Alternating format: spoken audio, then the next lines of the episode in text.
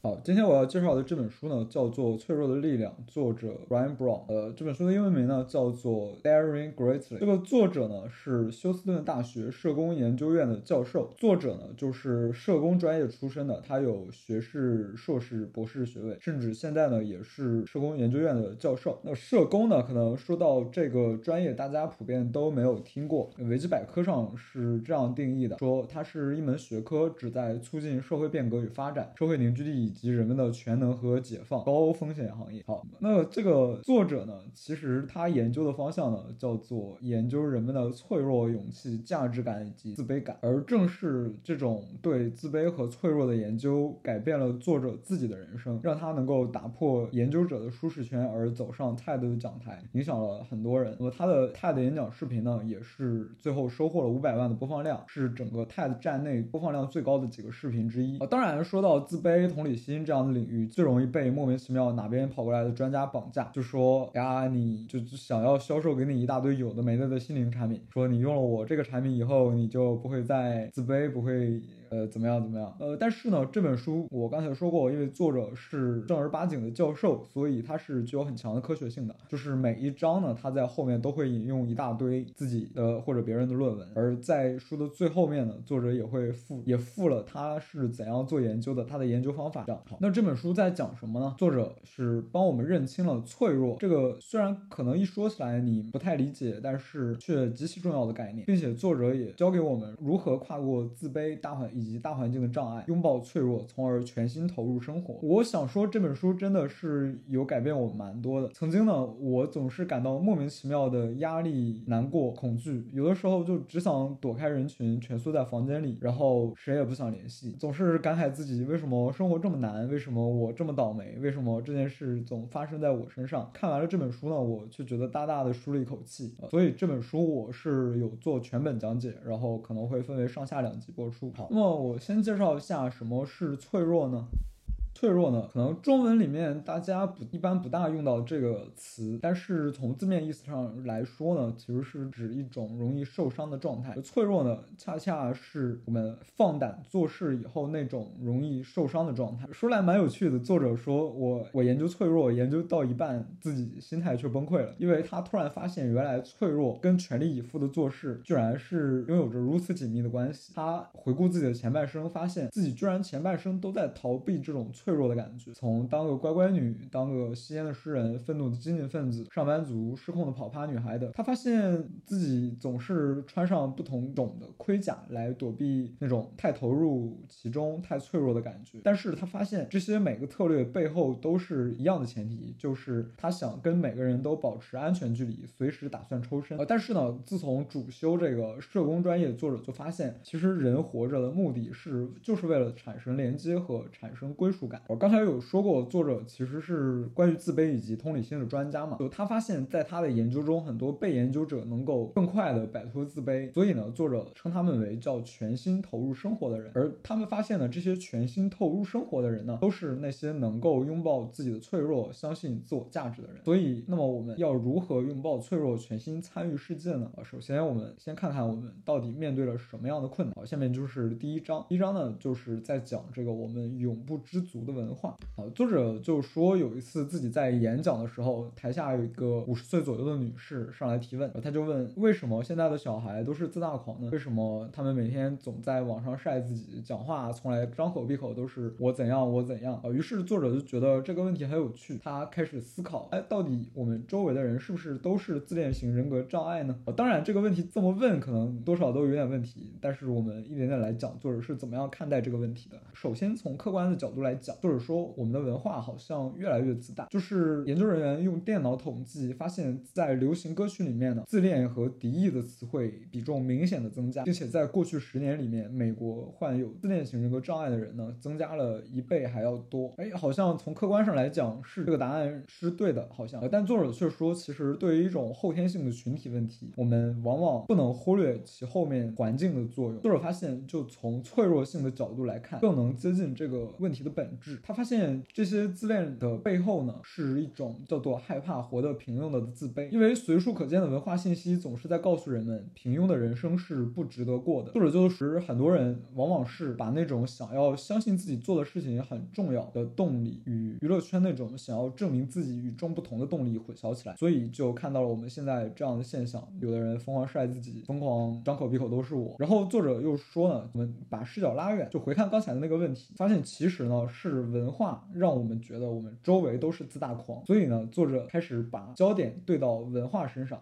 于是作者就发现，这种永不知足的文化呢，正在全面的改变我们的生活、爱、工作、领导、教养、管理、教学、互动的方式。那么，这种永不知足的文化到底对我们有什么影响呢？就刚才我说呢，几个领域好像是对我们方方面面都有影响。但是，嗯，文化的影响这件事情讲起来就就蛮抽象的。我们很多人都被这种文化影响，但是如果我们自己，你现在问我，你现在又跟我们说啊，你被这种文化影响了，你脑袋里也蹦。不出个所以然。好，那么作者是怎么看的呢？作者对他的被研究者提出这样的问题，让他们用“永远不够”这个词来造句。发现大多数人都能分分钟喷出好多词句，比方说“永远不够瘦”“永远不够有钱”“永远不够聪明”这样等等等等等。就说明，其实这种文化在潜意识里面对我们形成的作用，让我们形成了某种永远不够的匮乏感。我们这种文化呢，让我们无时无刻的去把自己和社会给的那种标准且完美的模板比较，让自己觉得。远远不够好，而这种文化就有三个重要的特点，叫做自卑、比较与抽离。好，就说到这种情绪性的词语，可能大家都有一种这个概念，它太宽泛了，它太抽象，不够具体。当然，我说这本书它科学性很强，作者其实对大多数的概念定义都非常明确。好，那作者就有解释这种叫永远不足的文化是怎么来的。他就说，这种文化让人们不断比较，从而造成了大多数人对于自我价值感到挣扎，而形成了一种文。啊，那么我们从刚才说匮乏感文化的三个要素的角度来思，作者就说你可以从这些角度提出问题，这样就能帮你更好的检视这个文化对我们的影响。呃，从自卑的角度，我们可以提出这些问题：你所处的环境会利用大家怕被嘲笑、怕被看不起的恐惧来管理或掌控大家吗？个人价值是否和成就、生产力、遵守规定有关？怪罪和指责是常态吗？奚落和辱骂很常见吗？有偏袒现象吗？目标是追求完美吗？再从比较的视角来看，适度的竞争是有。有益的，但你所处的环境会经常出现表面或背地里的比较与排名吗？创意是否受到压抑？会以狭隘的标准衡量每个人，而不肯定个人独特的天赋和贡献吗？会以某种特定的理想形式来衡量每个人的价值吗？再从抽离的视角来看，大家会害怕冒险或尝试新事物吗？与其分享自己的故事、经验和想法，保持沉默反倒落得轻松吗？你会觉得根本没人真正关心你或听你讲话吗？每个人是否都苦无发挥的机会，意见无法被听到或者看到？作者就。就发现，当我们用这种问题去审视我们的大众文化、审视我们的媒体、审视我们的社群，答案就只有是。那么，在在这种环境下，你可以放心大胆地表达自己，拥抱脆弱吗？答案当然是否定的。这种匮乏文化所带来的最大伤害，就是觉得我们不够好，而不愿接纳自己的脆弱和不安，从而失去自信参与世界的能力。之后呢，我们不能拥抱脆弱，还有我们对于脆弱的误解。于是，第二章作者的标题就叫做“破解脆弱的迷思”。啊，迷思顾名思义就是错误的认知嘛。那么，错误认知最大的就是脆弱等于软弱，但绝对不是这样的。脆弱呢，它应该相当于一种情感上的冒险。我们踏出了那一步之后，我们觉得情感上容易受伤，这种状态是脆弱的。而软弱呢，则是我们根本不能勇敢的踏出第一步。哎，或许你想说我没有这样的问题啊。那么我们接着往下看。好，作者说我们。其实现在呢，总是在逃避脆弱，避免情绪化，但是其实这实际上是在逃避我们自己的感受。脆弱呢，其实是我们感受和情感的核心。把脆弱等同于软弱，实际上是因为觉得代价太高而不愿意去感受。而我们自信参与世界，想要最宝贵的体验，却恰恰来自于那种脆弱的感受。比如说，当你想公开你的艺术作品、一幅画或者一张摄影作品的时候，你就会感到一种脆弱感，因为你不确定你会接受到什么样的评价。而让自己沉浸于快乐、幸福的当下，其实也是一种脆弱。当然，这个后面我们会讲。那么，为了让脆弱的定义呢更有共鸣，作者在研究中让研究者让被研究者造句啊，呃，于是大家造了怎样的句子呢？呃，脆弱是不受欢迎的意见，脆弱是开口求别人帮忙，脆弱是替我三十七岁乳腺癌末期的太太决定遗嘱，脆弱是离婚后第一次约会，脆弱是先说出我爱你，但不知道对方是否也一样爱我。我们可以从大家的造句剧中发现，脆弱其实更相当于是一种鼓起勇气的表现。发现脆弱其实虽然让人不安，但其实绝对不是软弱。软弱的人根本没有办法迈开改变的第一步。而脆弱是一种什么感觉呢？呃，以下还是来自于被研究者的一些造句。这种脆弱呢，是摘下所有的面具和设防之后，希望真正的我不会太令人失望。脆弱就像在台上一丝不挂，而且希望自己获得的是掌声，而不是哄堂大笑。而我们把脆弱当成软弱的话，用扑克脸面对我们所面临的挑战，我们恰恰破坏了那个真正保护我们自己的反应。哎，你说不对啊？那么我就是 poker face 面对挑战，呃，那当然是沉着冷静，不受情感的影响，而把事情做到最好。因为有研究发现，其实那些宣称自己不容易受到广告影响的人，实际购买了更多不想要的产品。好，呃，接着呢，脆弱最大的挑战可能就来自于自卑，就是与匮乏感相同的是，自卑也是让我们无法全心投入生活的绊脚石。自卑就是我们总担心别人人怎么想，当然就会让我们不想那么容易去展示真实的自己。就这样，像我们从小受的教育，几乎都很喜欢把我们的创作作品成绩等和个人价值画上等号。比方说，小时候你考了一百分，老师不会说你这次考的真好，而是会说你真聪明。比如说你以前画画画的一般，但是就会被你亲戚、邻居或者老师指责说你不是画画的料。而长大以后呢，这件事也时刻限制着我们。就当我们好容易迈开第一步，脑袋里却总是有声音会告诉我们，我们不够好。真正的作家写作是不会这样艰难的，你遣词造句肯定是信手拈来，对吗？或者是我们甚至走到了分享给别人的一步，却接到了负面的评价，那么导致最终我们还是会怀疑自己。慢慢的，我们也失去想把自己不一样且有趣的想法分享出去的兴趣了。但是如果你了解自卑的作用机制，就会发现事情会变得大不相同。刚才有介绍过，作者其实是自卑及同理心的专家嘛，作者就说创作其实只不过是一次付出的心血，而和我们的自我价值毫无关系。于是事情的关键就变成了切断创作和自我价值之间的关系，这样你才能够拥抱脆弱，勇于冒险，分享你的创新。好，但显然自卑不只作用于创作这件事，所以我们镜头再拉远一点，谈谈自卑是什么，影响到我们什么。好，作者在每次做过于关于自卑的演讲，他会都会讲自卑的三个要素，就是说自卑情绪人皆有之，自卑是普遍的体验，也是最原始的人类情感。不曾自卑的人人也缺乏同理心及人际互动的能力。如果你有以下的选择：坦白承认自己曾感到自卑，或者承认自己是个孤僻鬼。我们都害怕谈论自卑，我们遇事避而不谈。自卑对我们的掌控力愈大。作者就是说，其实自卑的关键在于我们害怕切断连接，因为呃总是害怕觉得自己不够好，不值得被爱。于是我们也可以给自卑下一个更精确的定义：自卑呢，就是一种极其痛苦的感觉或体验，认为自己有缺陷，所以不值得被爱，也不值得拥拥有归属感。而自卑其实也作用于我们生活的方方面面。作者总就总结出如下十二个类别，